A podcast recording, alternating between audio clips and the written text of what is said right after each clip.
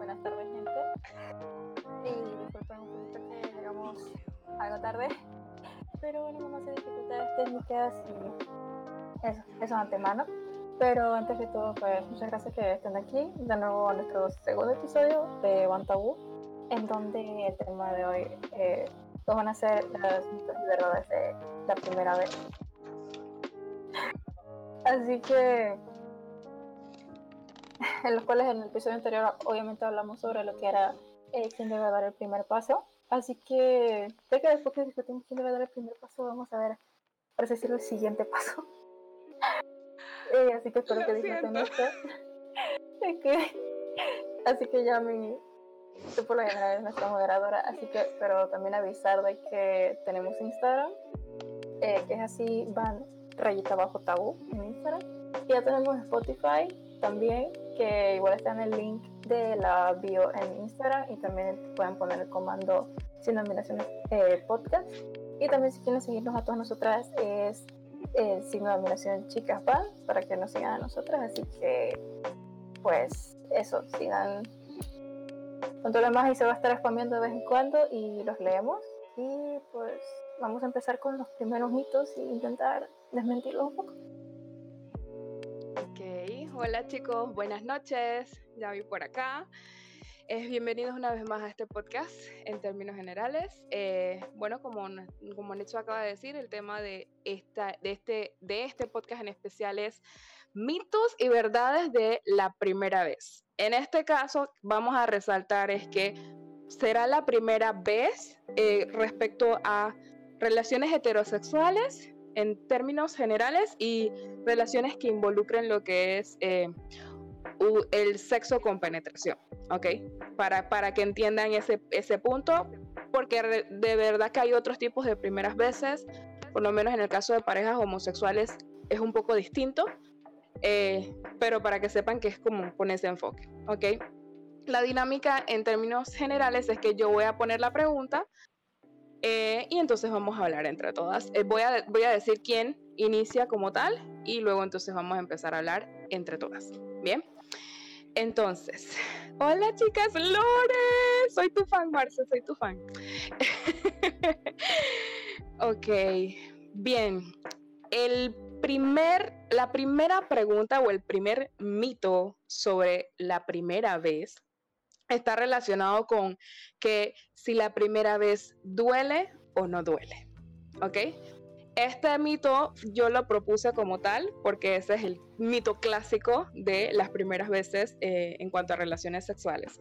Entonces, eh, de mi parte como tal, eh, ¿por qué pienso que es un mito? Porque realmente yo, por ejemplo, en mi caso en particular, a mí no tuve ningún tipo de dolor en lo que fue mi primera vez. Es algo que para muchos parece extraño, pero realmente tiene una, una base eh, científica y una base eh, social bastante particular.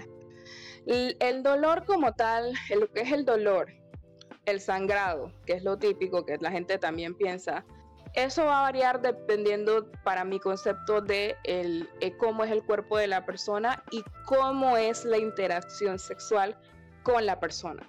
Porque resulta que hay personas que no tienen mucha experiencia o hay personas que les gusta como que a lo bruto y a lo salvaje, digámoslo así. Y piensan que, por ejemplo, un hombre que sea de, esta índole y se encuentre con una chica que es virgen, por así decirlo, piensa que la primera vez es darle rápido para que duela lo más rápido posible y ya después le das el, es, bien el gusto, cuando en realidad no es así.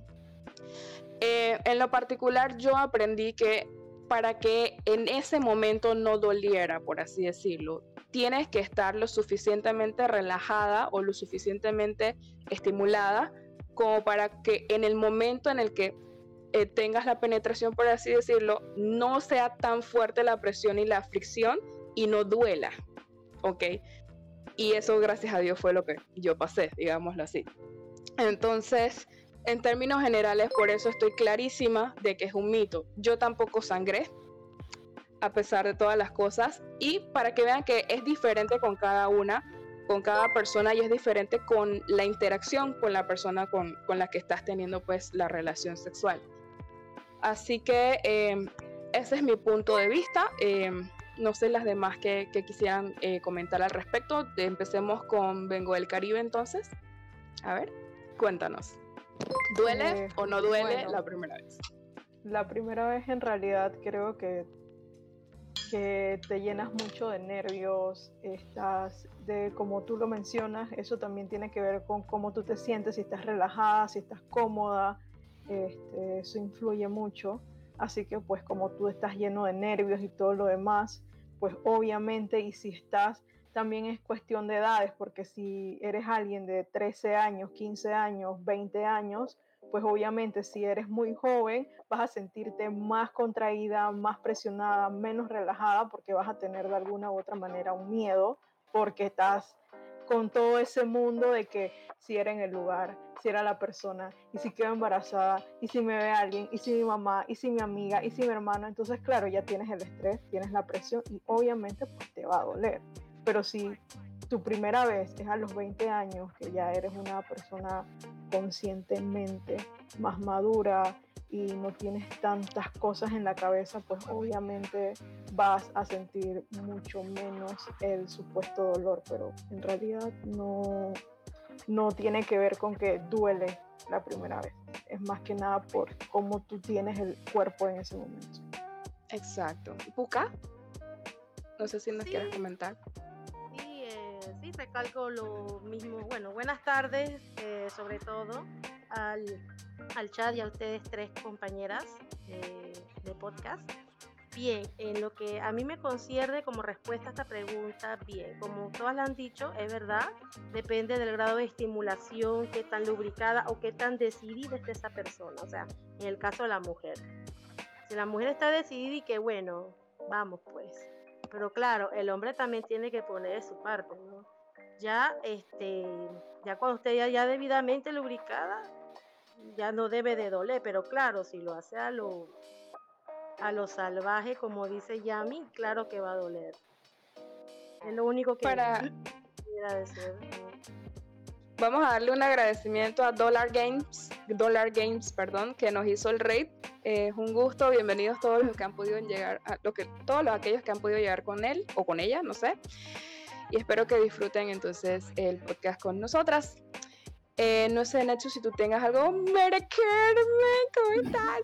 Mere, Uh, yo que tuviera que agregar, pues sí, más como dijo Banco del Caribe, que depende más o menos cómo está tu cuerpo en ese momento también, y también al mismo tiempo el set of mind que tienes también de eso, porque con estos mitos que nos tienen diciendo, oye, no, que la primera vez te tiene que doler, y es como que si no te duele, es como que, espérate, entonces no pasó, no lo hice bien, espérate, hice algo mal, espérate, esto, esto, esto no era así. Y queda como todo ese, ese tipo de, de, ansiedad y también otra cosa que tal vez a veces no hablan otras personas por las cuales les cuesta el momento de que, por así decirlo, el momento de la penetración, hay un momento de ansiedad en el cual la vagina a veces se contrae por tanta ansiedad, creo que se llama vaginismo, creo que era, que se contrae tanto que entonces no deja porque está tan ansiosa, tan estresada, tan... Entonces, tipo de ah, hormonas que ella misma se cierra. Y entonces hay gente que, que pues, eh, se cuestiona eso, y es que, pero entonces, espérate, lo hice mal. Entonces, soy mala mujer o qué sé yo, y todos estos, eh, estos pensamientos al fin y al cabo que nos, eso nos empezamos a pensar tener no baja la autoestima al fin y al cabo y pensar de que no, que todas, para todo es diferente, todo no pasa igual y depende de qué tanto te informes y el momento obviamente ya después tocamos otros temas de que dependiendo de la persona o tu cuerpo y otras cosas, por lo cual ver por qué va generando esta ansiedad o esta preocupación con respecto al tema y también cómo en ese momento lo maneja tu pareja sexual también. Ahí hay una cosa bien interesante también porque, por ejemplo, tú mencionaste el caso de las mujeres que eh, piensan que no lo están haciendo bien, pero en el caso de los hombres también resulta algo parecido, porque eh, al momento de, estar intentando eh, estar con la muchacha o con la, o la persona en general, si la pelada grita que le duele, ellos piensan que lo están haciendo bien. Eso es algo que personalmente lo he visto como tal. Y lo he escuchado también y, realmente no es así. O sea, aquí la comunicación es imprescindible y si la chica te dice que duele es porque realmente le está doliendo. No tiene por qué mentir en ese aspecto. Eh, y eso no quiere decir que lo estás haciendo bien, sino que todo lo contrario, lo estás haciendo bastante mal, la estás lastimando, no generando ningún tipo de placer. Y ahí es donde entra el dicho de las personas, de que, ay, es que él le hizo el daño a la otra. el típico, el típico, eh, cuando, cuando las personas de antes, ajá, las personas de antes eh, pensaban que, que, que, que, cuando una mujer era desvirginada, por así decirlo, por así decirlo, perdón, eh, es que el mal le, le hizo este daño y después de hacerle este daño la va a dejar tirada así, así, así. No, no es por eso. Realmente no es así. Y es solamente en ese tipo de situaciones, ¿no? Así que bueno, eso también eh, entra con respecto a el uso del condón, que mucha gente piensa que eh, el condón hace que duela más. Eh, ¿Qué ustedes piensan al respecto, chicas? A ver. ¿No se puca? Bien, lo que es el condón es, lo mismo, aunque no, aunque no lo tuviera. Si lo estás haciendo mal con o sin condón, va a doler. Va a doler. Definitivamente. Así que eso no tiene nada que ver. De hecho, de los condones, por ejemplo, eh, o los preservativos en general, porque realmente eh, métodos de barrera, el condón no es el único, también hay lo que es el preservativo femenino, las dos cosas. Eh, ellos están diseñados precisamente para que la persona no sienta que está allí, ¿sí? Ellos están diseñados para que se sienta lo más real posible eh, en el aspecto de, sentirse como si no tuvieras el preservativo encima. Y en ese aspecto, para, para, para una mujer que está con un hombre por primera vez y usa preservativo, realmente eso no, no duele. Por, ya queda igual que como acabamos de mencionar, depende de si la chica está muy tensa y, dice, y de si el hombre está demasiado salvaje. Ah, Usualmente ya me déjame nada más interrumpir un rato de que haya que, gente que ve en el stream eh, de que porque vengo el cribe se fue. Una dificultad que ahora tiene ahorita regresa. no se preocupen. Ya listo. Sí. Sorry, gente, sorry. Pero pues sí. Eh, miren, ah, por lo menos Cristian dice el condón no influye en nada que ver con el dolor, quizás en la sensibilidad, pero es importante usarlo. Yo digo que más eso puede ser que la gente que diga eso de que, que no prefieren utilizarlo siento que es puro machismo. Yo siento que eso es excusa, eso es excusa. Sí, es, una excusa por el machismo. El hombre quiere sentir, no le importa a la mujer si, si se le pega algo o queda embarazada. el, hombre no, el hombre no le importa eso, generalmente. Y de hecho, y de hecho eso es algo que resulta más que nada en ignorancia y poca experiencia. Si tú quieres saber si el hombre o la, o la mujer tiene experiencia, fíjate si usa o no usa el preservativo siempre. Un hombre con experiencia usualmente usa el preservativo, no interesa el momento en el cual. Siempre. Literal, si piensan por hacerlo una vez, si acaso, o sea, no hagan nada, no sé de qué lo tengan, si no, no hagan nada, honestamente. Confirmo. Bueno, la siguiente pregunta del, sobre la primera vez es, la primera vez, eh, no para ella. Ese es otro mito que tenemos allí. A ver, ese mito lo propuso evidentemente, eh, lo propusimos entre todas, pero Puka fue la, primera en decirlo y ella puso dos cosas allí muy importantes. Sí, la primera vez no te embarazas y además el otro mito de que la brochita no embaraza. A ver, cuéntanos un poquito de ese mito en términos generales, Puka. Bien, a una amiga muy conocida de la universidad, su primera vez, chicos, su primera vez, quedó embarazada. Al día siguiente ya estaba con vómito, ya la muchacha quedó de una vez embarazada. También hubo otro caso de una muchachita que vivía cerca de mi casa que practicaba sexo sin, penetración, que es la que le dicen la brochita, y quedó embarazada igual. Así que eso no es cierto. De igual manera, el líquido preseminal embaraza. Para los que no entiendan un poquito sobre esto, ese método de la brochita es que eh, haces contacto, hacen contacto a los diferentes miembros íntimos de cada persona, pero no hay penetración. ¿Qué sucede?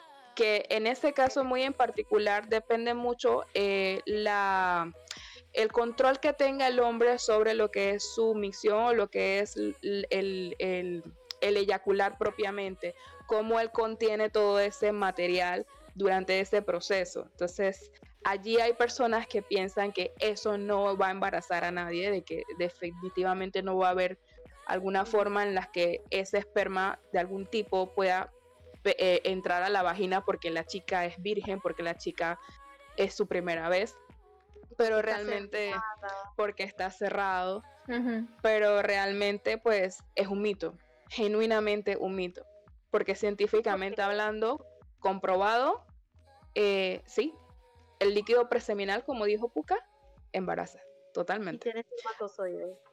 Exacto. A ver, eh, ¿qué tú piensas, Netsu, sobre esto? ¿De dónde sale o de dónde piensas que sale ese mito de que la brochita no embaraza? Yo puedo creer, si acaso, que varios de estos pueden ser. Estos mitos son a veces mucho, muy machistas, honestamente. De hacer muchas cosas como a veces a lo salvaje y que no va a pasar nada. Como si ciertos hombres, como que si les quitas la hombría, de que no importa, si esto no es así, pues no pasa y también el hecho de la poca información que hay entre las personas, porque piensan, dije, ah, bueno, pero si no la metí, pues, pues no, no llega. Por así decirlo. Y gente que, no, amigo, sí llega. claro, como cosas así, por ejemplo, creo que eso le falta un poquito de información que siempre hay. Y el hecho de que, claro, educación sexual no hay, ¿qué más hacer? En Latinoamérica mucho menos que es otro tema aparte, pero esos son ese tipo de cosas por los cuales los mitos pues obviamente se han creado y ha pasado las cosas que han pasado y desinformada la gente y pues si querer por estar desinformados pues tienden a pasarle ciertas cosas que no decían que les pasaran cuando hubiera costado nada más un poco de, de leer y buscar información sobre el tema pero ¿qué más hace? A veces por lo general les pasa a gente muy joven, no conoce el tema, están empezando, algunas familias no quieren hablar sobre el tema no quieren ni mencionárselo, piensan que si no se lo digo no va a tener ganas, cuando es totalmente lo contrario. Todos hemos visto un caso de alguna chico chico en una casa bien religiosa que no le hablan del tema y ahí lo ves en flor en flor. Mientras más prohibido sea, más interés tiene la persona en eso que está prohibido. Porque quiere conocer del tema. Es esa rebeldía. Y es lo mismo que le pasó a mucha gente de que es ir y sentarle, hablarle, ahora así decirlo, a sus hijos o a algún familiar que tengan cómo son las cosas y que, mija, esto es así, hazlo así. O sea, puedes hacerlo, todo el mundo lo hace, eso es normal, normalizarlo, porque esta gente dice, no, porque tiene que ser antes del matrimonio o cosas así. Y no, o como mayoría de edad o algo. Yo, mija, si pasa, sepa su, a lo que se va a meter. O sea, como que toma esta información y hazlo y no cometas cagadas. ¿Qué Porque comentar? Un montón de gente hemos cometido cagadas en eso por no saber. Totalmente. ¿Buca? ¿Buca? Sí, quiero agregar algo a lo que dijo Nexus. Y generalmente esta es una práctica adolescente y más se ve en las personas de religión musulmana, en que la virginidad para ellos es muy importante que la mujer llegue virgen al matrimonio. Inclusive hace certificado de virginidad de himen, de himen intacto. O sea que si la muchacha no tiene su himen intacto, esa mujer no es elegible para un matrimonio. Por eso que esa es una práctica entre adolescentes, porque en este caso los casan muy jóvenes, para poder mantener la virginidad de la muchacha. ¿Ok? Ahora, aquí hay otra pregunta que realmente sí es un, es un mito como tal que habíamos propuesto, pero más que un mito era como eh, una pregunta de saber qué piensan como tal. Es, ¿ustedes piensan que una persona pierde la virginidad eh, en el caso de las mujeres cuando la penetran y en el caso de los hombres cuando es la primera vez que él penetra a alguien? ¿Piensan que es así o qué piensan ustedes? Iniciemos con Netsu, a ver qué piensas tú. Para ti, ¿qué es la virginidad? También. Para ti, ¿qué es la, virginidad? la virginidad? Es algo que me debato porque mucha gente a veces piensa que, aunque tengas, tú que primera vez la gente lo primero que piensa es que, como dijiste, si lo metieron o no. Pero hay gente que se arrocha y hace un montón de cosas más, no exactamente eso. Y entonces la gente se queda, dice, pero entonces, ¿lo hicieron o no lo hicieron? O solo estaban jugando y algo. Y es como, como a nivel biológico te digo que sí, o a nivel de rechera te digo que sí, que te digo. Y es como confuso, porque no sé, generalmente no la primera vez no vas directo a veces una vez a eso. Porque ya contamos esto de miedo y la ansiedad que tiene la gente hacia eso, por lo general se arrochan, ¿sabes? Tocan aquí y allá, experimentan esto y lo otro y el gusto y la cosa, pero no como que pasa eso per se. Por lo general pasa con, dependiendo de cada caso.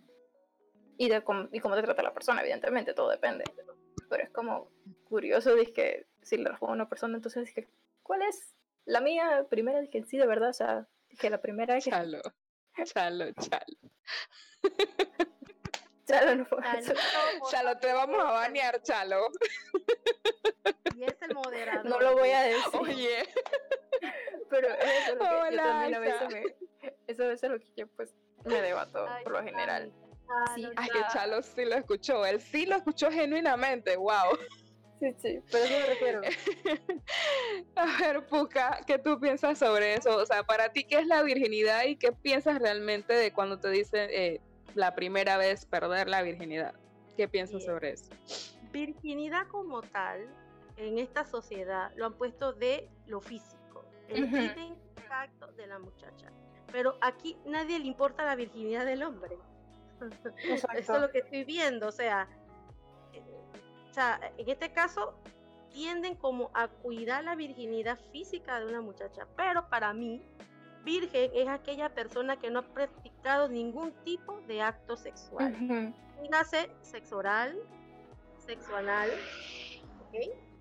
Ya, si tú practicas eso y, no has hecho, no has tenido penetración vaginal, tú no eres virgen, porque ya estás practicando otros... Eh, otras formas Exacto, otro, otra técnica sexuales, pues, aparte de la penetración.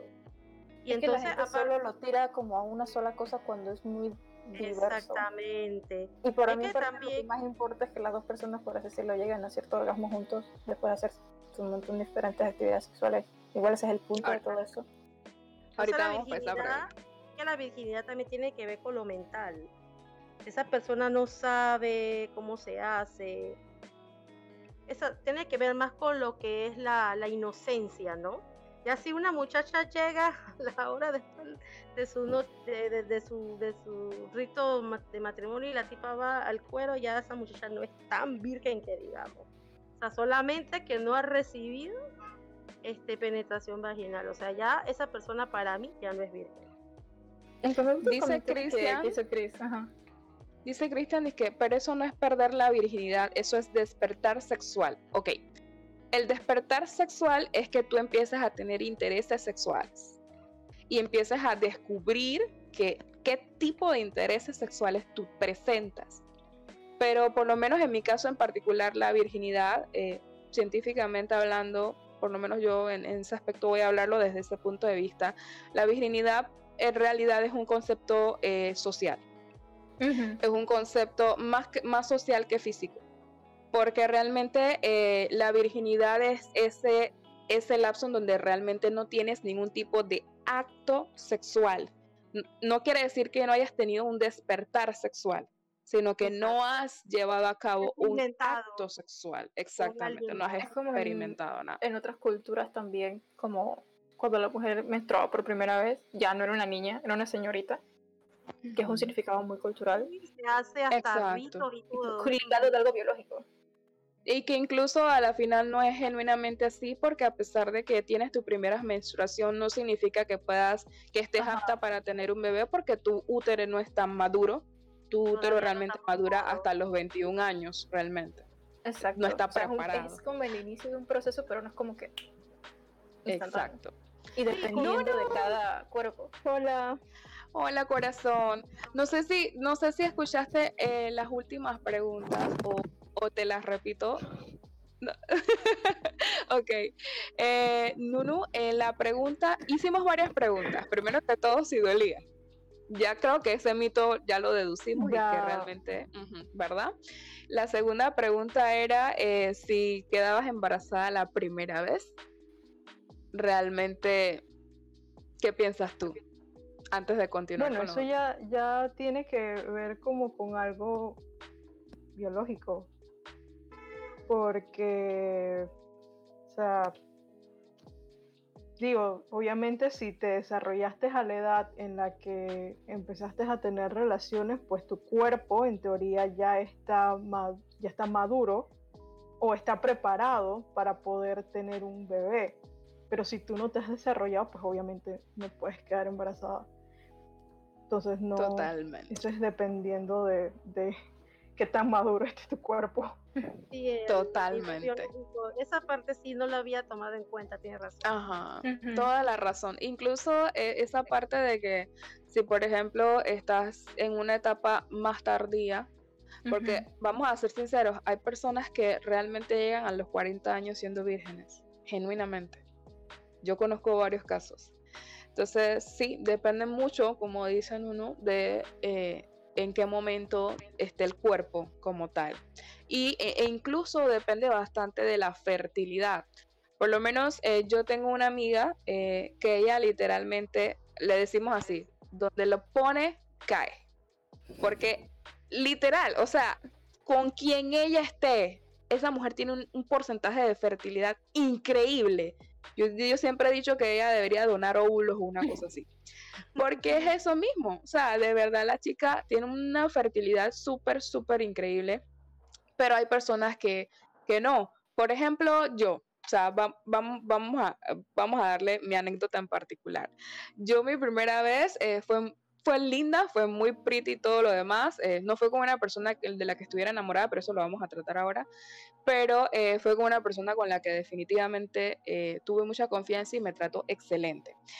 Pero eh, a la semana, ¿qué pasaba conmigo? Esa semana en donde yo estuve con esa persona congeniaba exactamente con la semana en la que yo iba a tener mi menstruación. Es decir, me, iba a venir la regla. Entonces, al yo, al yo ver que no me venía la regla, señores, pasaron dos semanas, dos semanas para que me viniera la regla. Y ustedes no tienen idea yo, yo bajé el cielo en ese momento porque yo no podía tener nada de eso en ese momento. Realmente lo bajé. Pero es, es que era esas, al, al, al, ver qué era lo que pasaba genuinamente, yo tuve fue un cambio hormonal, un shock hormonal que hizo que todo mi ciclo cambiara y que entonces corrió lo que era mi ciclo menstrual. Además de que tenía un estrés demasiado grande porque me acuerdo que estaba en semestrales, me acuerdo incluso. Entonces, todo, o sea, todo fluyó para que no me bajara la regla. Y desde esa vuelta yo he visto y he verificado que cada vez que yo estoy en un, momento de mucho, mucho estrés, o sea, de que el estrés es muy fuerte, a mí, aunque sea la semana indicada, no me baja la regla. Entonces, es como que, ¿sabes? Una cosa toda extraña ahí que tú te quedas como que, señores, de verdad, yo bajé el cielo en esa vuelta. No, porque yo, yo juré que estaba. Yo tuve una anécdota de eso, de también, casualidad también la primera vez. pues, esto lo hablamos después, dije si uno lo planea o no. Me volví y me caí, lo siento. Dale, y fue, esta vez fue espontáneo, porque obvio no era, uno no estaba planeado para hacer eso, y obviamente la primera vez mucho menos. La vaina es que en ese momento, pues yo tenía la regla. Obvio no hubo ningún tipo de penetración ni vaina por obvias razones. No, pero, bueno. La cosa es que, obvio, ¿no? Y luego, pero al, al, día siguiente, o al par de días, como a los dos días, yo dije, era, esto, a todo esto era, eh, estaba mi periodo como empezando. O sea, estaba como, el, mm. como al tercer día, así que está bastante, que es bastante. Y luego tuve eso. Y a los dos días, para, no hay nada. Y yo, ok, y así, ok, ¿qué pasó aquí? Y no hubo nada, obviamente, pero yo dije, ¿por qué, por qué paró esto de la nada? Porque al fin y al cabo fue una rocha que tuvimos y punto, o sea, no hubo más, poco más. No hubo nada. Pero todo eso es lo que cambió todo mi cuerpo hormonal y, y, paró completamente eso. Y después de que al, al, par de años, me, no este año, me enteré después que tengo varios poliquísticos, que también eso explica después, entonces por qué raro, y después justo esto que contribuyera a eso. Pero eso fue como el primer susto que yo tuve yo mi primera vez, que obviamente no pensé, bueno, mentira, sí lo pensé, pero todavía dije, espérate, ¿cómo esta vaina paró? Pero si a mí no, y yo así, y yo tenía, y también estaba, estaba chiquita, estaba dije, más peladita.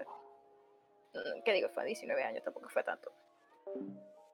Por eso imaginan el susto ese que yo tuve. por no conocer tanto del tema y después me puse a buscar y recuerdo en internet y dije, no, la gente por lo general cuando hace esto y si tiene regla tal tiende a parar por el cambio hormonal, que no sé qué, y lo otro yo. Ah, ok. y yo así, es que ok, no pasa nada. Ahora entra, susto. Hay otra cosa también aquí y creo que es lo que, lo que hablé hace un momento de que también depende del hombre, en este caso no solamente de la mujer, porque realmente los, los muchas personas no saben, o principalmente muchas mujeres no saben cómo es el proceso de un hombre en términos generales al momento de la eyaculación, digámoslo así. Porque eh, realmente los hombres poco a poco van aprendiendo a contener ese flujo como tal ellos es que no es, no es de un tiro, que manito, yo soy el experto, no preño a nadie, no pasa nada y duro lo suficiente, supuestamente. Pero es eso, realmente los jóvenes principalmente están aprendiendo a contener, a pesar de que tienen muchos años ya obviamente como hombres de, por ejemplo, orinar, es normal. Ellos van aprendiendo eso con el tiempo y en el primer momento o en la primera experiencia sexual muchas veces se da esta situación de que no logran contener bien, ¿ok? porque exactamente, y es porque ellos mismos muchas veces también son vírgenes, ¿sí? o bueno, son personas que no han realizado ningún tipo de acto sexual.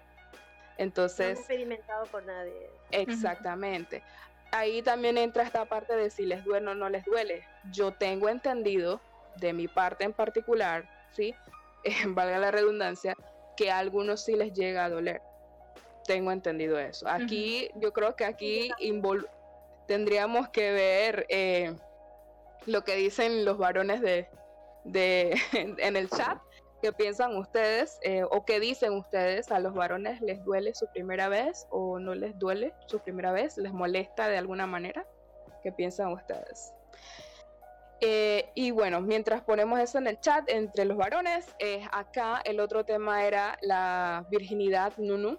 La virginidad, ¿qué piensas tú que es la virginidad como tal? ¿Y cuándo uno realmente pierde la virginidad según, según tu criterio? A ver.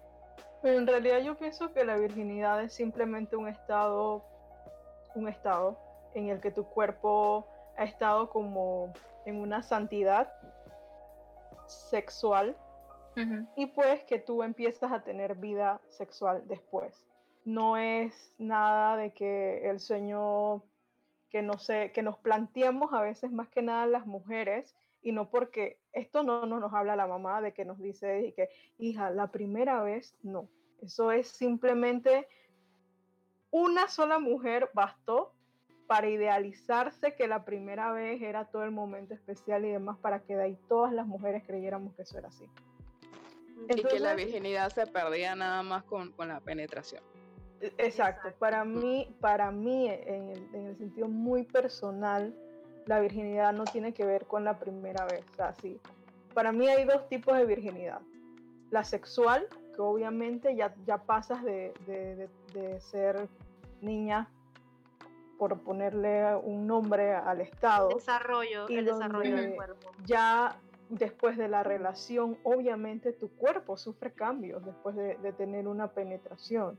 Tu cuerpo sufre cambios, no estás, en, no estás como cuando no tenías relaciones sexuales. Entonces, y también está la otra de que tú no pierdes la virginidad con la primera persona que tuviste tu relación sexual, tú pierdes la virginidad con quien en realidad tú te la entregaste en cuerpo y alma y tú dijiste, este fue y así pudiste haber tenido 10 antes o dos antes, pero solamente una sola persona te hace sentir en realidad ese momento en el que tú dices, aquí fue donde yo en realidad hice el amor, que no es lo mismo que tener una relación sexual. Exacto. Entonces, Qué buena observación, la verdad. Sí, son dos, para mí son dos cosas muy diferentes en lo personal me pasaron en tiempos muy largos de uno del otro, pero no considero que la virginidad sea como de que todo el fancy que le hizo una mujer que todas creyéramos que eso era lo que con la primera persona que lo hiciste. Ok. yo personalmente creo, por lo menos en el caso de la virginidad, eh, muy, muy ligado y muy parecido a lo que dice Nunu, que realmente es un estado y que hay muchos tipos de virginidad. O sea, para mí literalmente virginidad es no, em, no haber hecho tal acto sexual. Y es prácticamente como una primera vez de cualquier otra cosa en tu vida. Es la primera vez que, lloraste, la primera vez que te humillaron o la primera vez que, que estabas feliz porque descubriste un juego nuevo. La diferencia para mí es que eh, con respecto a esas primeras veces, eh, en el caso de la virginidad es como ese estado de previo a la primera vez sexual propiamente. Entonces, en ese aspecto, como había mencionado Puka, hay muchos tipos de o formas de actos sexuales. Entonces, la virginidad como tal, para mi concepto en particular, es que eh, hay muchos tipos de virginidad. O sea, hay personas que, eh, son vírgenes en cuanto a sexo anal, en cuanto a la masturbación, en cuanto a, eh, a lo que es la penetración per se, en cuanto a sexo oral, ¿sí? Para mí esas son formas de virginidad propiamente y ya cuando ya cuando tú completaste todo, por así decirlo, en términos generales, bueno, ya, ya tienes una vida sexual como tal, pero no es, no es que hayas perdido la virginidad en sí. Para mí es como cada momento, cada tipo de acto sexual es una primera vez, así que es una forma de virginidad como tal. Por ejemplo, yo, eh, la, primera persona con la que yo estuve era una persona que había estado con una, una sola persona durante más o menos unos 12 años y pues no funcionó la relación como tal y nosotros éramos muy amigos en términos generales y em, por primera vez él estuvo o decidió estar con una persona diferente o sea, siempre estuvo con esa muchacha. Toda su vida, hasta ese punto, estuvo con esa muchacha. Así que no conocía en realidad otras cosas. Entonces yo tuve mi primera vez con él y él, por así decirlo, finalmente tuvo una primera vez con algo diferente. Entonces estaba como que él tenía experiencia en ciertas cosas, pero no sabía cómo tratarme en sí a mí porque yo era alguien diferente. Entonces estaba, estaba medio nervioso en un momento y me trataba súper delicado y estaba como que, está bien, ¿Te, parece bien así? O sea, literal, se la pasaba así todo el tiempo.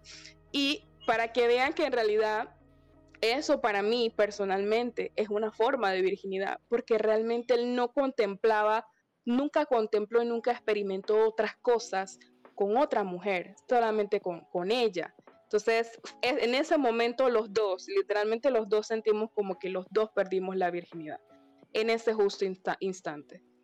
Entonces, eh, para que vean que es como cambiante y es un tema que en realidad varía de acuerdo al, momento. Sí, dale, Puca, cuenta. Sí, en mi caso personal, mi primera vez sí no fue, no fue placentero, eh, porque todavía no estaba muy enamorada de esa persona y, prácticamente yo era como, no sé, no sentía nada, no me gustaba, yo, ¿qué esto qué es? Esto, es esto es esto, esto es hacer el amor, o sea, no, no, no había pasado mucho tiempo de novio y él quería como que de una vez. Y yo siempre decía, vamos con calma, pero bueno, pasó y yo no estaba enamorada de él todavía. Bueno, la cosa es que como dice Yami, es verdad, existe la primera vez cuando lo haces con alguien que tú amas. Y eso es totalmente diferente. Es wow. Es una yo creo que aquí, muy bonita. Yo creo que aquí vale, vale la pena aclarar la diferencia entre sexo y hacer el amor. ¿sí? El sexo propiamente es cuando tú tienes un tipo de acto sexual y es eh, precisamente para que sea placentero, como digámoslo así, para responder a las hormonas. Pero en el caso de hacer el amor, esto involucra un acto sexual que involucre, valga la redundancia, lo que es emoción y sentimientos. No quiere decir que tener una, eh, hacer el amor no es sexo, es, es sexo acompañado de sentimientos. Entonces, en, el, en ese aspecto de cómo tú le pones algún tipo de emoción, definitivamente la experiencia se vuelve algo más grande y más significativo. A veces más placentera también. Exactamente, se va a volver más placentera precisamente porque es algo que tú arraigas como tal, porque hay un sentimiento aparte allí y una atracción literal. Por lo menos eh, yo personalmente, yo siempre he tenido sexo, pero yo nunca he hecho el amor hasta ahora. Bueno, Ese es un ejemplo muy en particular. Y una realidad para muchos. Algún día. Eh, bien, Yami, con lo que quería este, agregar, este, con esa persona, mira que la primera vez no hubo ese despertar y que orgasmo, no sentí nada, y yo, yo me sentí como usada. Vamos a esa pregunta. es, exactamente, entonces mi primera vez ya enamorada, ese muchacho me despertó totalmente el cuerpo, o sea, wow. Y yo me decía, ¿esto qué es? Y era totalmente diferente, porque ya, o sea, ya, ya él, bueno, no era virgen, pero ya tenía experiencia. Y pues fue totalmente diferente. Y esa sí puedo decir que esa sí fue mi primera vez porque ya cuando tú despiertas ya hay que wow esto es quiero estar con esta persona siempre no y lo que con la otra pregunta Yami de lo que es la virginidad también es un tema religioso y a, veces hasta de canje porque hay parejas hay, hay digo familias que se casan entre familias y la virginidad se la ofrecen como, como, como un cambio, ah, te cambio por, por vacas, te lo, cambio por tierras, te lo cambio por oro, por telas, y eso aún se ve en la cultura musulmana. Eso se ve. Y, y se casan sin amor. Totalmente. A eso, a eso vamos a ir entonces con, con, la siguiente pregunta en sí, que va muy ligado a eso y que también con eso voy a responder en el chat para varias cosas. Eh, el mito de que la primera persona con la que tú estés tiene que ser una persona a la que ames o por lo menos tiene que ser un, un, momento de película, ¿sí? Así. Gracias, Hollywood. Exacto. Bien, como, como ese, ese, ese es un mito que Netsu lo propuso, pero voy a, voy a iniciar yo por algo que comentaron en el chat. Bien. Eh, Cristian comentó lo importante es darse gusto. Ale Carrera dice igual se disfruta. Ay, eh, Puka se fue. A ver, Chalito.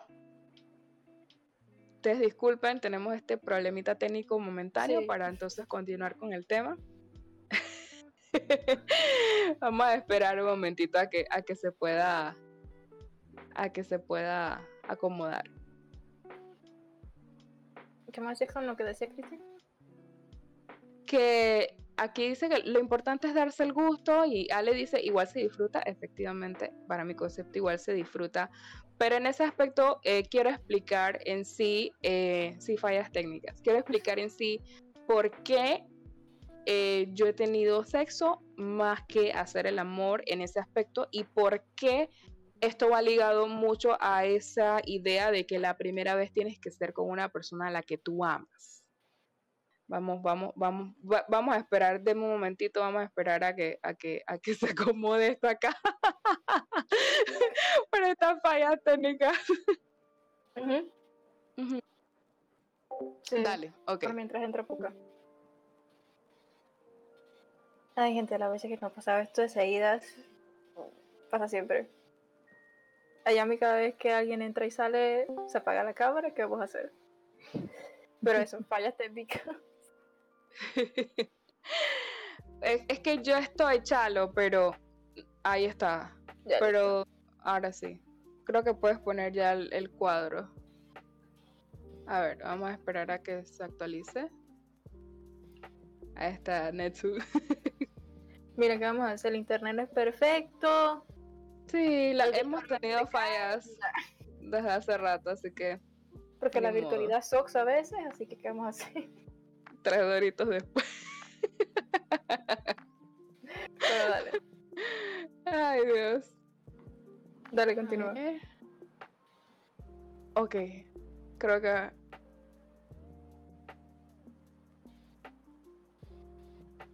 Ok, bueno, yo continúo entonces por acá. Eh, bien, cuando yo tuve mi primera vez en particular, fue a los 21 años cuando yo misma ya era consciente de que podía hacerlo como tal, de que ya mi cuerpo tenía todo para eso, de que yo tenía la madurez como tal. Pero en términos generales, yo para enamorarme de alguien realmente demoro bastante. Entonces, en ese aspecto, más que hacerlo por amar o más que hacerlo por algo en particular. Regreso a tu casa. Regreso la cámara ya me No, ah, ok. Disculpen. Ya regresé. Discúlpenme. Tengo problemas con el Discord como siempre.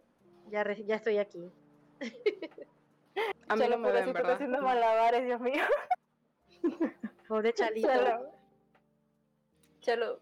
Ah. Un día voy a hacer Chalo independiente, tú tranquilo. Super Chalo. Pero Chalo, creo que puedes agarrar a las cuatro directamente. O sea, a tirar la pantalla a sí mismo. Exacto. listo, ya, continúa. Mira, dale, sigue, que todo está bien.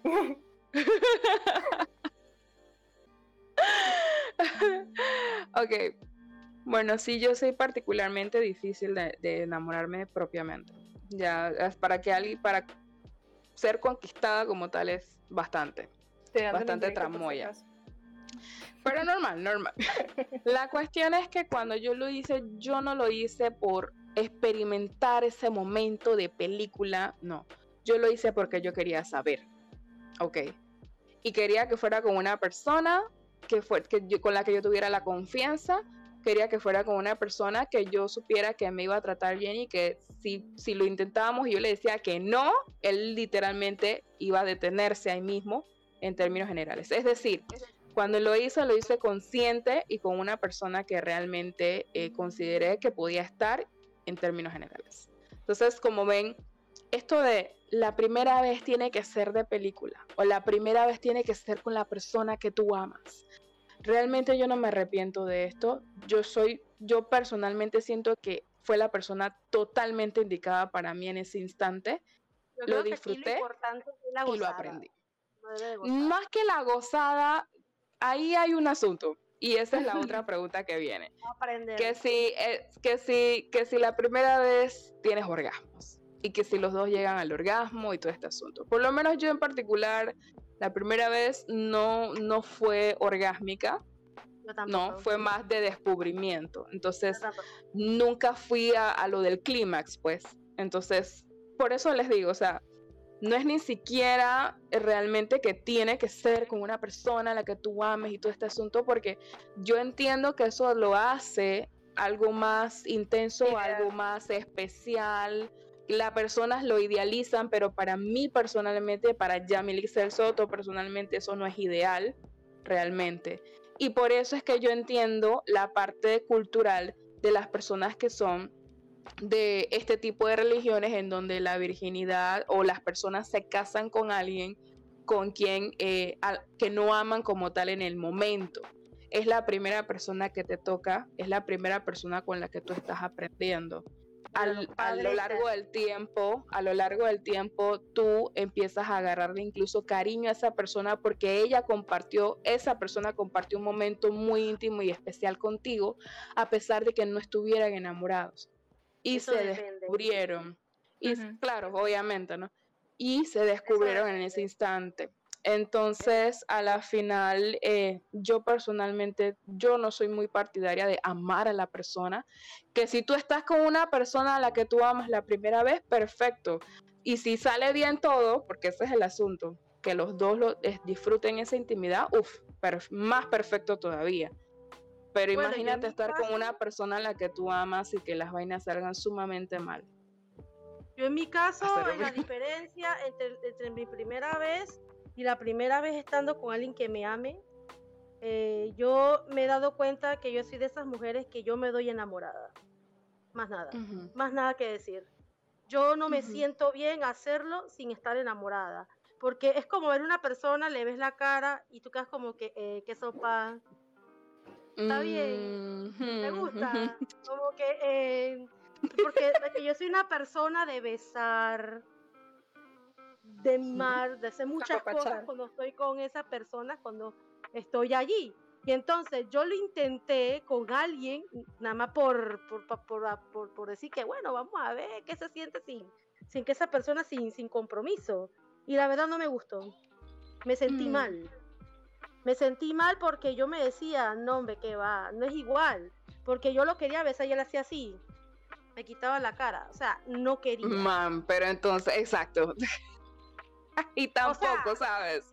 O sea, si yo lo voy a intentar contigo, no estoy enamorada de ti, y tú me dices a mí que no, ni siquiera me beses, entonces ¿para qué estamos ahí? ¿Me explico?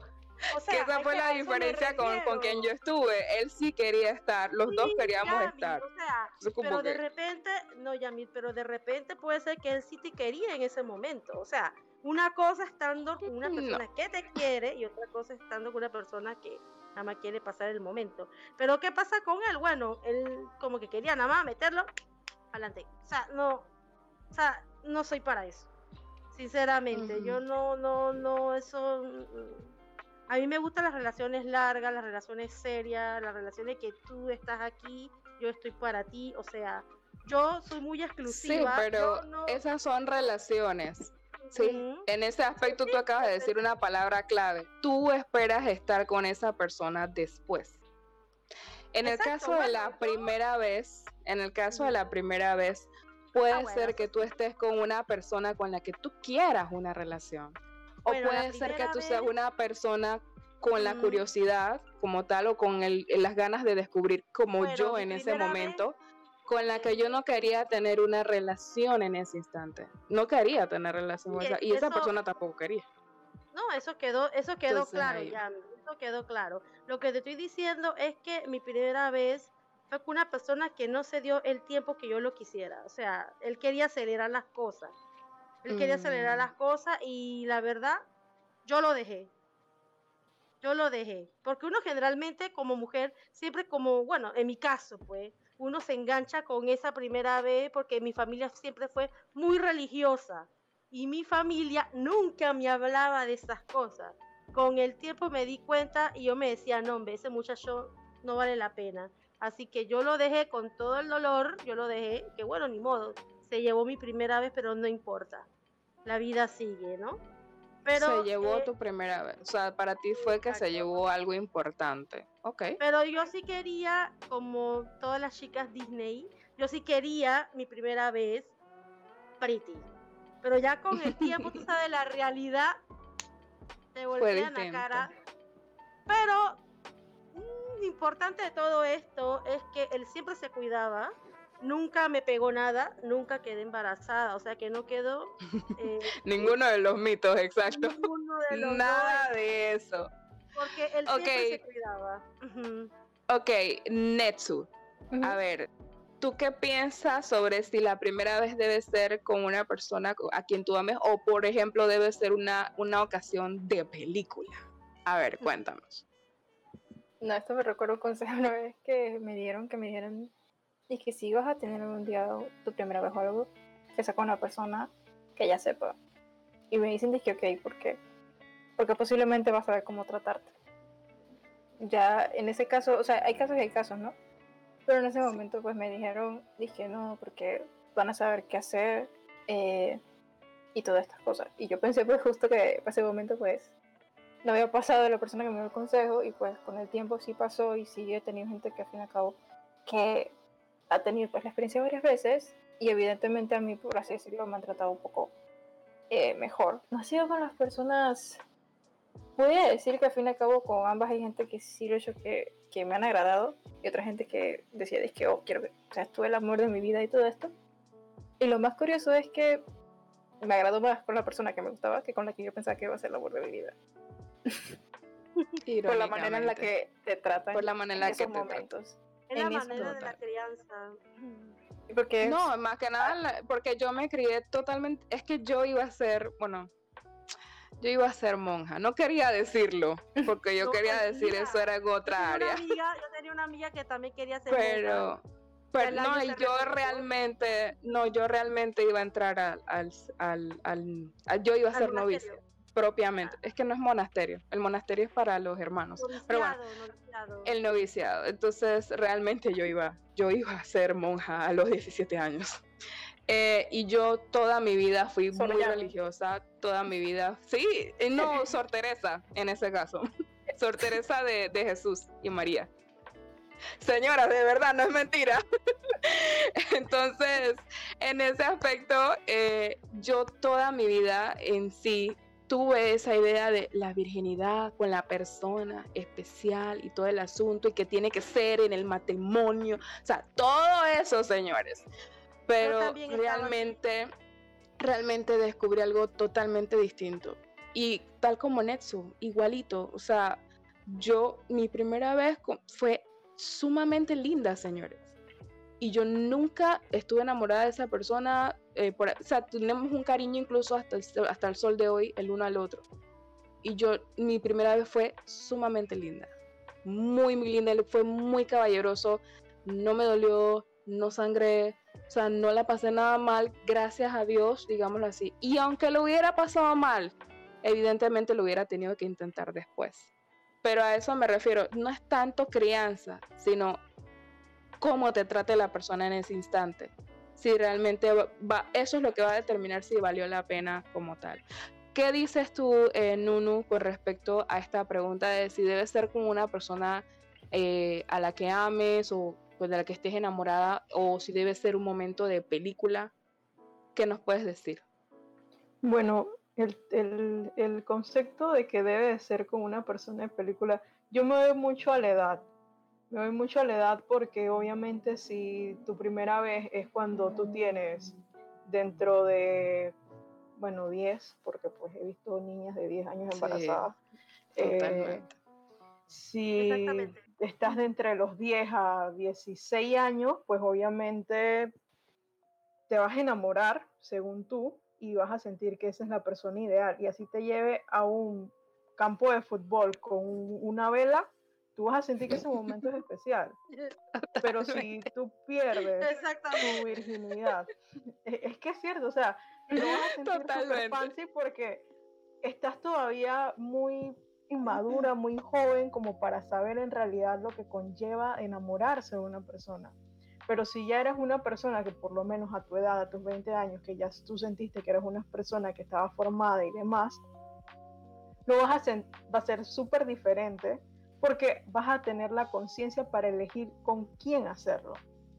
Totalmente. Porque no es un premio, o sea, es que no sé, no sé, yo tengo dos hijas y lo, lo que a mí me, cuando a mí me hablaron, a lo que yo les he hablado a ella es algo muy diferente a mí me hablaron como de que hija, cuando sea tu primera vez porque te vas a enamorar, este, tiene que ser con alguien a quien Así tú mi mamá ames. me habló también. mi mamá, mi mamá tiene que ser alguien con quien tú ames y tiene que ser un momento muy lindo porque pues es un momento especial porque ya dejas de ser una joven, una adolescente, pasas a ser una mujer. Y yo lo que digo, mi hija mayor tiene 11 años y la menor tiene 9 años. Y es un poco fuerte quizás como se lo he hablado, pero se los he dicho. Ustedes a los 18 años todavía su cuerpo no está formado para, para lo que es tener una relación sexual. Ustedes tienen que saber que pasa esto, pasa esto y pasa esto. Cuando ustedes sienten que estas tres cosas se completan, su cuerpo está listo. Pero el momento, el momento tiene que ser a conciencia y tomarlo de una manera madura no sientas presión, que si te voy a dejar porque, porque esa es la otra que también nos pintan en la, en la familia, o la mamá o el papá, el que nos hable de sexo cuando somos adolescentes. El que te pide la prueba de amor, no se la des, porque ese no quiere 100%. Y tiene mucha, y tiene mucha razón, tiene mucha razón, pero porque el que te quiere a la final eres un adolescente y tienes problemas existenciales de adolescentes y te confundes tanto, te enredas tanto que piensas en lo que te dice tu mamá, en lo que te dijeron en el colegio, que la información tampoco es la que debería de ser y tú mismo te llenas de, de, muchas cosas. Así que si te digo algo, para mí la primera vez depende mucho en cuanto a la edad en la que lo hagas. Si lo haces siendo adolescente, obviamente vas a sentir que fue lo mejor del mundo y que fue con la persona que tú te habías enamorado, pero cuando tengas 25 años y encuentres una persona que te llena, que te enamoraste, tú dices, ojalá esto hubiera sido mi primera vez. Mi primera vez. En realidad lo está haciendo. Entonces, y con respecto a lo que si tienes un orgasmo o no, también va totalmente en qué tan madura seas conscientemente y en cómo esté tu cuerpo preparado. Porque obviamente yo no creo, no sé ustedes que, que ven esa parte ya biológica, que un cuerpo a los 13 años o a los 17 esté preparado para un orgasmo? Ok, esa es casualmente la pregunta que sigue en sí, o el mito que sigue. La mayoría de las personas piensan que eh, en, en una primera vez tienes que sentir orgasmo y no solamente que tienes que sentir un orgasmo, sino que tienen que sentirlo los dos a la vez.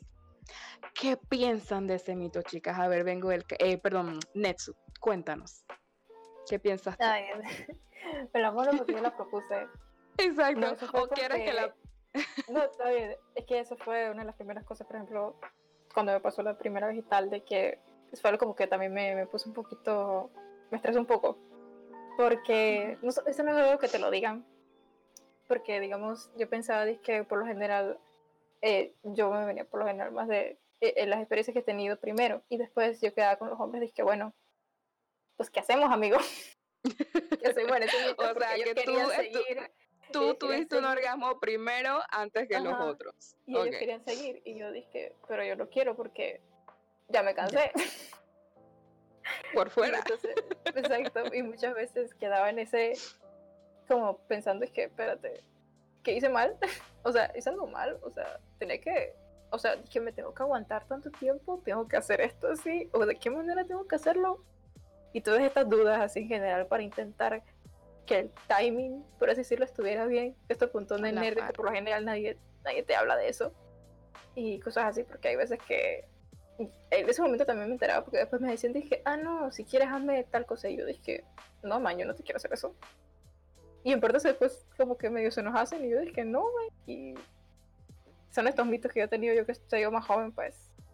Yo tengo tantas experiencias que contarlo.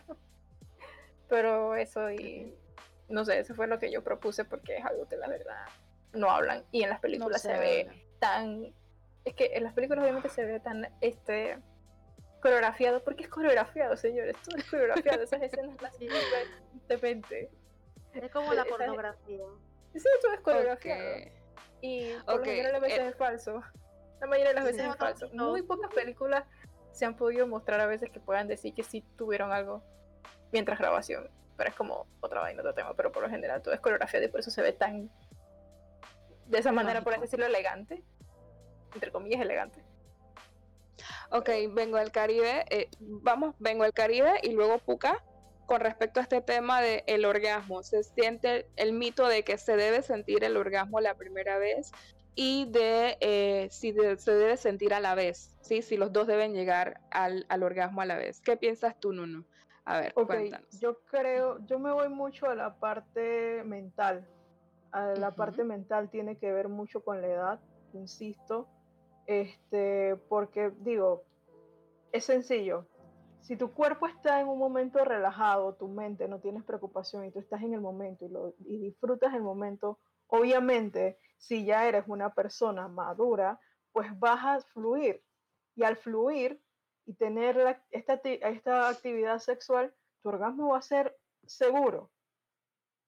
Pero si tú estás en una edad de adolescente entre 10 a 16 años y tú tienes el temor de que me voy a embarazar, va a venir mi mamá, nos van a encontrar, este man yo no estoy segura, tu cuerpo y tu mente van a entrar en ansiedad y en estrés y no te vas a venir.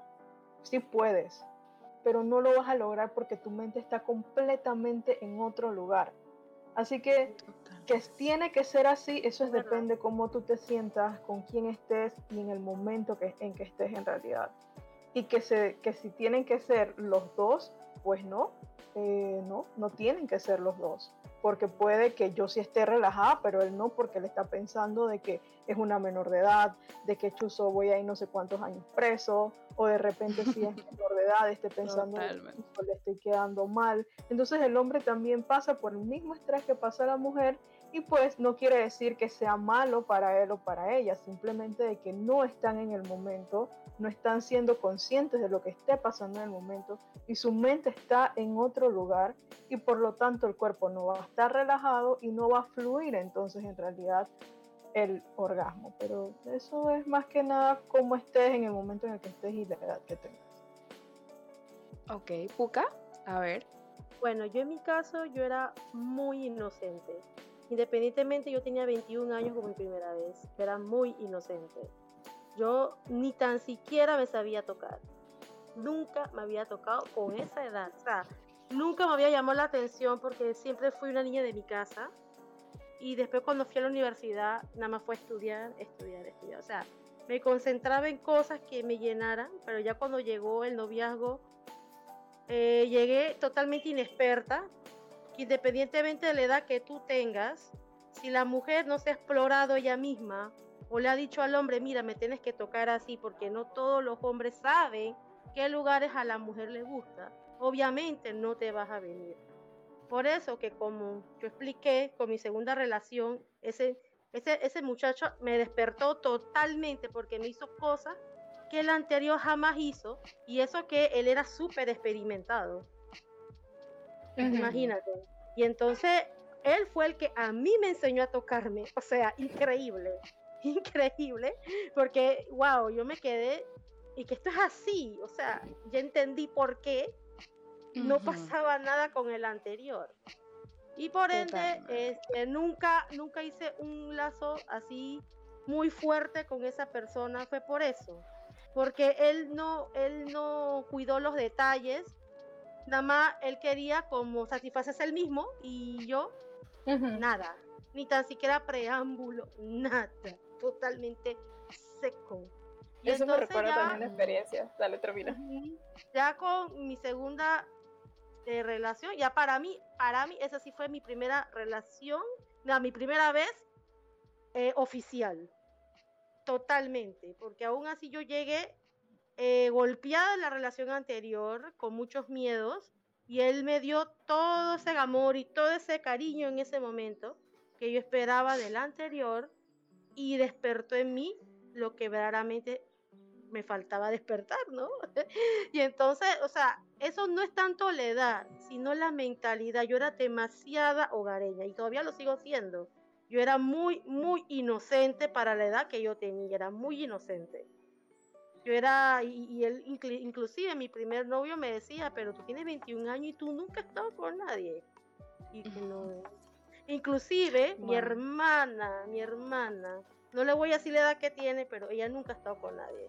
O sea, porque hemos siempre hemos sido de la casa, hemos sido siempre de casa, de, de ir a la escuela y a la universidad a estudiar y entonces de queríamos, en otras cosas. Ajá, entonces queríamos esa relación de noviazgo bonita, o sea, con calma, compartir gusto, compartir deporte, compartir cosas lindas que, que llenaban, que llenaban, que después cuando llegara ese momento, yo quería que fuese especial y tenía 21 años.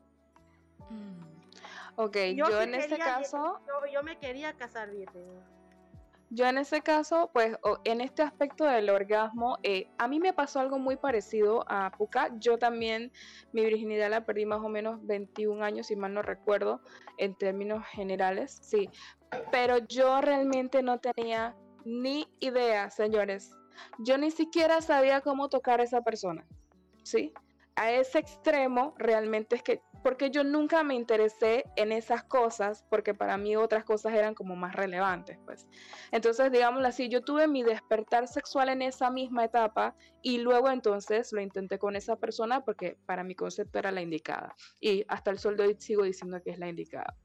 Entonces, eh, yo en lo particular no pienso que una primera vez deba ser, digámoslo así, orgásmica, porque al igual que el tema anterior de tomar la iniciativa es una primera vez. ¿Sí? Las primeras veces son un paso para otros siguientes pasos. Que sientas orgasmo esa primera vez o no sientas orgasmo, no puede ser algo que defina si, la si, si el acto estuvo bien o estuvo mal, ¿sí? Porque realmente es un primer momento, un primer acto. En mi caso muy en particular, de esa primera vez, eh, yo no recuerdo como tal que hayamos tenido eh, algún momento de orgasmo. Él sí tuvo, él sí tuvo, pero yo como tal no.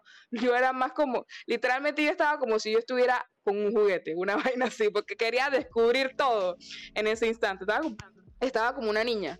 Pero eh, lo que sí descubrí en ese momento es que mi primera vez en términos generales no fue como la más placentera, fue la más linda, la, una de las más bonitas, pero realmente yo empecé a disfrutar y a tener orgasmos como tal muchos, muchas relaciones después. O sea, mucho tiempo después con muchas, eh, con una frecuencia, ¿sí? Porque ahí fue que entonces entendí, ah, mira, esto sí me gusta, esto no me gusta y estoy descubriendo contigo. O sea, era como una especie de experimento, literalmente. Y así fue como yo empecé eh, como tal a tener orgasmos ya con una persona. Ahora, previo a eso, eh, yo aprendí también algo muy importante y que creo que en ese momento en particular me sirvió. Y es que lo aprendí de unas amigas que ya habían tenido bastante experiencia y es que eh, habían tenido experiencia con su novio, ella en, particular, una amiga en particular, y ella me comentó que lo que ellos hacían era que practicaban, por ejemplo, eh, se autosatisfacían, lo que es masturbación como tal, para ella saber realmente qué era lo que le gustaba, ¿sí? Sin llegar al acto. Exacto. Entonces eh, ella lo hacía ella lo hacía con él, ¿sí? Lo que era la autoexploración y así los dos sabían más o menos, tanteaban pues qué es lo que me gusta, qué es lo que no, para cuando entonces quisieran llegar a ese paso de vamos entonces a tener sexo propiamente. Entonces eso yo lo aprendí con ella, por así decirlo, y en parte lo apliqué con ese muchacho con el que estuve mi primera vez y nos sirvió de verdad que nos sirvió. para que vean que no es, para que vean que no es que el hombre tiene que saber, tal como dice Ale Carrera, o sea, los hombres no tienen que saber la que todo. Le tiene que decir, la mujer es la que le tiene que guiar. Totalmente. A dónde le gusta. Hay mujeres que le gustan tal cosa, pero hay otras que sí. O sea, todos los cuerpos son distintos. exactamente. Por eso te digo que es importante la autoexploración. Más que la mujer debe guiar, creo que los dos deben estar como en la misma ah, sintonía. Más que nada, eh, si él tiene la experiencia, ok. Pero él, al tener la experiencia sabe que, mira, te toca así, ¿te parece? No, bueno, vamos a empezar otra cosa y así. Pero eso en términos generales es para mí ese aspecto de quién debe llevar la batuta al momento del sexo. Pero en el caso del orgasmo, realmente eso es algo opcional. De la primera vez, pienso yo. Tiene mucho que ver con lo que mencionó Nuris, que, que o sea, si, si, si, si tú eres una persona que no ha tenido experiencia y que para colme males eres un, eres un adolescente que todavía no tiene una personalidad o un criterio formado propiamente, o sea, tú vas a pensar que eso fue lo mejor que te pasó. Definitivamente y que, y que vas a pensar erróneamente que eso fue un orgasmo, cuando en realidad, mm, en realidad fue otra cosa, ¿sí? Así que sí, es, este es mi parecer. Netsu, ¿no se ibas a, comentarnos una anécdota, tal vez? A ver. Sí, que estaba un poco muteada porque justo empezó a llover aquí. Entonces, para que el audio no pierda tanta calidad. No, no, se escucha bastante bien. Ah, bueno, sí, ahorita ya estaba un poquito bajando la, la lluvia. Solo de decir eso que decían con respecto o sea, hablando, eh, continuando con el tema, de que, eh, como yo, yo creo que te lo platiqué a ti, Yami, de que una de, la primera, una de las primeras personas con las que tuve este, este tipo de relaciones sexuales y tal, me acuerdo de una de esas cuando estábamos en el acto y tal, o sea, a cosa con esta persona tenemos una comunicación bastante amplia. Si algo nos disgusta, lo decimos a sí mismo. Entonces, en ese caso, pues ahí fue bastante útil porque hubo un momento en que eh, pues me movió brusco, por así decirlo. Hizo un movimiento brusco conmigo. No es algo dije súper, pero sí fue como inesperado para lo que estábamos, yo estaba acostumbrada. Y yo fui y me acuerdo es que lo, lo tomé así, lo agarré de brazos y lo paré, literal, porque fue dije, está bien la cosa y todo que uno lo está gozando, pero cálmate que yo, hombre, así no me gusta y tú tranquilo y no sé qué. Y dije, no vale, está bien y nos quedamos hablando como unos dos, tres minutos, porque, ¿sabes? Hormona, la energía, la cosa. Y yo dije, ok, dale. Y entonces dije, ahora sí, porque yo sabía que a veces eso también hay hombres que también, ¿sabes? Son así. Y entonces dije, ok, suave manito. Y así. Y hay gente que también tuvo otra, otra persona. Calma, que no es que... Sí. Exactamente. Tuvo otra persona que estábamos simplemente pues eso haciendo cosas y después de la nada me dice, dije, no, eh, literalmente dice que anoche ah, Y yo dije, pero pero te estoy besando, qué bestia. Sí, pero es que ya... Qué horror. Pero bueno, Es que son ella, cosas, lo son tenía, cosas. ella lo tenía, por así decirlo. Ya pues. estaba listo. Ajá. Ya estaba listo, ya estaba a punto. Y yo nunca se lo había hecho a alguien. Y yo me quedo. No, no me da la gana. Aunque yo te quiera, yo te adore. Y, y en ese momento, pues quería una fucking vida con él. Al fin y al cabo, la relación fue una mierda, pero eso es otro cuento. Entonces, Ok, ok. y, y no Claro. quise Eso va muy no ligado. gusta eso con lo que. Y Lo que dice obliga, no Ale, sé. sí estoy de acuerdo. hay que Ajá. Es como-. Eh, de, que de hecho lo que dice Ale, lo que dice Ale es muy particular con respecto a este tema de que hacemos que las personas se muestren como una como una máquina insaciable y también va ligado con el siguiente mito de que si no hace sonidos, si no dice ni expresa nada, no le está disfrutando o no se está haciendo las cosas bien. Ok, este mito muy en particular, creo que lo propusiste tú, Nelson, o lo propuse Sí. yo, no me acuerdo. Yo. Bueno, yo lo voy a hablar en, sí, en términos generales sobre esto. Eh, yo tuve la experiencia muy particular con esa persona casualmente. Es que ya les digo, para nosotros fue como una primera vez para los dos. De que esa persona no es expresiva con su rostro ni con su voz. ¿Ok? Entonces, literalmente yo estaba como que, ¿a ti no te está gustando? ¿O, o- o qué está pasándote? ahí entra este asunto de la comunicación. Realmente uno tiene que comunicarse en ese instante, pero hay algo que él también me dijo en ese momento. El hecho de que yo no le expreso no significa que no me guste, sino que puede ser todo lo contrario. Puede ser que me gusta tanto que si lo expreso puede sonar demasiado fuerte o puede sonar demasiado comprometedor, ¿sí? Entonces, ese mito de que si no dice nada, si no gime, si no grita, si no, si no hay gemidos, perdón, si no gritas, si no sé qué, entonces no lo estás haciendo bien. Para mí realmente eso es un mito, porque puede ser todo lo contrario. A ver, eh, vengo del Caribe, Netso, ¿qué piensas tú de eso? De el gemido, de esa, de- del hecho de que lo expresas de alguna manera, significa que, que estás teniendo una buena sensación o, o, o qué tú piensas en sí. Pero con respecto a la primera vez o en general. A la primera vez y creo que también aquí ocupa en general. Bueno, la primera vez, pues no sabría, no sabría decirte, pues porque es algo a cuando yo tuve mi primera vez nunca le presté atención. Este, así que no, no sabría porque eso también pienso que tiene que ver como, con cómo están pasando las cosas en el momento, porque si, si te gusta y, y sientes la confianza, pues obviamente lo vas a transmitir. Eh, también si lo estás disfrutando pero te da pena, pues obviamente vas a callar lo- el gemido o el sonido.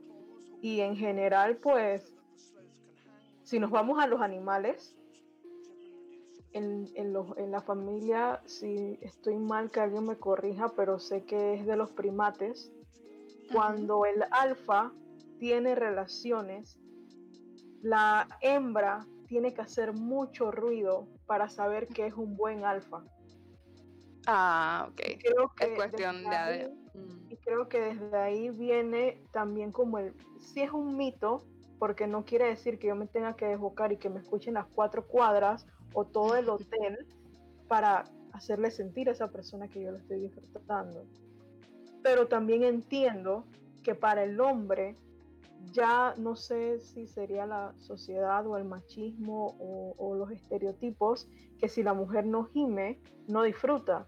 Así que creo que ahí uno tiene que ser como un poco más, más, no sé si la palabra sea transigente, no transigente, no. El, tienes que ser como más ¿Tolerante? y, y saber que, que tienes que soltar lo que sientes, pues, porque si de qué vale ahí como que guardarlo, digo, ahora si estás lugar Retenerlo todo. puedes hacer bulla y demás, pues obviamente por obvias razones, pues no puedes hacer bulla. Pero si estás disfrutando el momento y te estás sintiendo bien y lo estás gozando, pues a lo que te salga. Pero no te sientas ni obligado a, ni porque la persona no gritó lo, lo que tú pensabas que iba a gritar, ah, porque no gritó y que lo escuchó mi vecina, pues ella no, no lo disfrutó, porque yo quería que gritara más. Y eso no tiene, no sé, siento que hay muchos mitos en cuanto a las relaciones sexuales eh, que se han creado más que nada eh, tanto para las mujeres como para los hombres. Los hombres, pienso que los hombres la tienen más difícil porque los hombres están tachados como de que si no eres caballeroso, si no la llevas a comer, si no grita, si no se moja, si no se viene, mucho más, no están más tachados, están más tachados que la, que la mujer. Si tú, si tú quieres gritar, tú gritas, pero también en lo personal, por dos cosas. Yo a veces me he aguantado ciertos sonidos porque estoy en un lugar donde no puedo hacer mucha bulla porque tampoco me interesa que lo escuche la vecina ni que lo escuche todo el hotel. Y me he tenido que, aguantar la intensidad del grito. Pero como también lo he hecho como porque estoy como un poco con pena con la persona. Por, y, y, también lo he fingido también lo he fingido. También. No estoy disfrutando lo suficiente y he tenido que fingir para que la otra persona también se sienta segura y pues ambos quizás podamos tener algo que a la final los dos lo disfrutemos pues. Pero pienso que el, cuestión de sonido y demás pues ya también depende con quién tú estés. Porque si ¿Tú has dicho... Tú has dicho algo muy, muy importante de que tú eh, yo creo que todas hemos pasado por eso de que lo hemos fingido, ¿sí? Que en ese aspecto, ¿qué sucede? Hay una generalidad con respecto a la forma en la que los hombres se estimulan y la forma en la que las mujeres se estimulan en el momento, ¿sí? Y hasta ahora el concepto que se tiene es que la mayoría de las veces, sí, ya es algo generalizado, jóvenes, no es algo puntual. La mayoría de los las veces los hombres responden a estímulos de sonido, y estímulos visuales, ¿sí? Son muy gráficos, esa es la palabra. Entonces, por esa razón, creo que allí es donde va el mito, porque realmente muchos hombres requieren de ese tipo de situaciones para entonces ellos eh, llegar pues a ese punto. Pero realmente es tal como tú dices, muchos se cohiben porque no pueden, en términos generales, decir muchas cosas en el momento, muchos se cohiben también por pena, hay que decirlo, uno tiene pena en medio del asunto, realmente eso sucede, ¿ok? Y en términos generales es por eso. Y también el, el tipo de persona que sea, hay personas que, las personas, las personas que son introvertidas, usualmente son personas que son muy calladas en el acto sexual. Sí, eso es lo que tengo entendido científicamente hablando. Me falta un poco más, exacto, me falta un poco más. A ver, eh, Netsu, cuéntanos, cuéntanos. Ok, sobre eso, eh, diré que sí, tengo de Caribe también con lo mismo, de que también depende en un poco, el momento en el lugar. Por ejemplo, yo cuando eh, he tenido ciertas relaciones y tal, a veces hay, digamos, a veces son horas, mm, por así decirlo, que la gente anda despierta, horas, por así decirlo, bastante temprano o en la tarde, quién sabe, y la gente no está ahí escuchando. Y sabe, la gente le gusta hablar y uno no le gusta estar en la boca de la gente. Entonces uno prefiere a veces en esos momentos aguantárselo y a veces ambas personas también, porque saben que, hey, ¿sabes? Y eso a veces también incomoda a veces a los vecinos un poco también, porque es como que, oh. Y entonces, pero ya cuando digamos en otro momento... Los que vivimos en edificios saben a qué se refiere eso. Pero en otro momento que te sientas más cómodo, que sabes, por lo general pasa más dependiendo del lugar o de la hora. Eh, entonces ya se le hace un poco más fácil y un poquito menos de estrés. Entonces que, ok, ahora sí ya puedo hacer lo que yo quiera, por así decirlo, un poco más de libertad. Es que eso ya, eso ya es como un factor externo que ya no puedes controlar. ¿Sabes? También por eh, el respeto a las otras personas para que también no se disgusten, porque yo sentí que si yo lo escuchara también medio, ¿sabes? A uno no le gusta escuchar eso cuando está trabajando de la nada. Imagínate yo en una clase espectacular de la universidad y sale la vecina. Y sale el vecino. No, me quedo, qué locura. Pero en verdad sí es así. Como es por eh, ahí deberíamos ir terminando, ya tenemos como. Sí, exactamente. Entonces sí tiro la última, el último mito en sí, si quieren, en sí, y terminamos con ese. No, diría mejor ir conclusiones. Los conozco, esta vaina ah, va para largo. Dale, tiramos conclusiones por ahora. Ok, de, por si acaso lo pueden poner entonces en el chat sus opiniones al respecto de este último mito lo de, y lo dejan ahí y lo vamos a poner entonces en Instagram. El último mito es de si eh, después de una primera vez, el, eh, de una vez te das cuenta de que el cuerpo cambia. ¿sí? Cambios fisiológicos después de una primera vez. Dije, no, ya yo me di cuenta de que ella ya no es virgen porque le cambió el cuerpo. Sí, esa típica. Ese es un mito. Lo pueden entonces eh, poner en el chat o lo pueden poner entonces en nuestras preguntas de Instagram, ¿ok? Y bueno, con esto entonces eh, creo que podemos concluir en términos generales. Em, creo que mm, puedo, puedo resumir todo esto de que realmente la primera vez tiene muchos tabúes, tiene muchos mitos que realmente no tienen fundamento. El fundamento es solamente mental, prácticamente. En eh, la primera vez, si duele, si no duele, si te embarazas, si no te embarazas, todo eso es cuestión de desinformación. ¿sí? Si tú estás totalmente desinformado, si no tienes el debido cuidado en ese, en ese tipo de temas, entonces realmente todos esos mitos pueden cumplirse, ¿ok? O pueden no cumplirse en algunos casos, en el caso pues de la, del embarazo. Todo depende de cada uno, de, de cuánto esté preparado, incluso depende de la edad, como varias veces lo remarcamos, precisamente por el, el, la preparación social o la preparación mental que tiene la persona. Y que realmente, chicos, lo más importante para una primera vez, así como para tomar la iniciativa, es la comunicación con esa persona. no tengan pena, protéjanse siempre. Sobre todo. Sobre todo, no piensen que eso nunca sabe. que, que, el condón y estas cosas, que, que, que, eso quita la sensación. No, eso no es así. que Vayan al chino, pidan eso, no cuesta mucho, no tengan pena, no importa si nos miran feo, pidan esa vaina, porque después cuando pasa una vaina le dicen, ay, ¿por qué no lo usaste? No, y no solamente Ese es otro tema también, esa presión social media rara que también da la sociedad simplemente. es muy controversial, pero eso sobre todo como que la comunicación eso es muy importante. Y por si acaso, si no encuentras información, no te vayas donde el amiguito a que él te cuente cómo él la pasó, porque su experiencia puede ser totalmente distinta a la tuya. ¿Sí? Y hay mucha información en internet muchísima. Agarra, investiga por tu parte y luego entonces le preguntas a una persona que tenga experiencia. O si pueden consultarlo a un ginecólogo, por ejemplo, muchísimo mejor.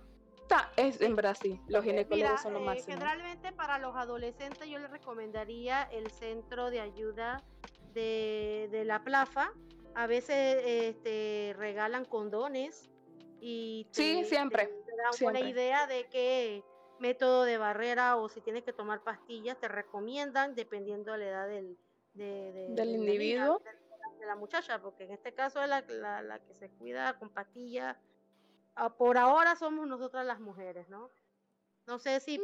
todavía había llegado la, el método anticonceptivo del hombre, o a la hubiera, porque también eso es, eh, también es responsabilidad del hombre y no solamente el condón. Así es. Y bueno, en términos generales, chicos, eh, gracias por, por, estar aquí con nosotros. Nos alegra que les haya gustado mucho el podcast.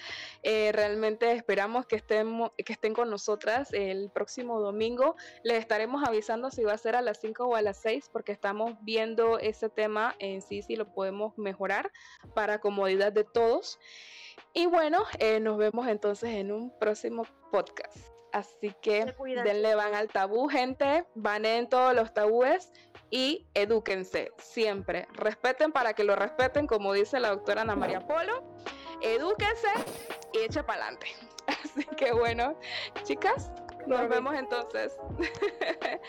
Saludos a todos. Cuidado.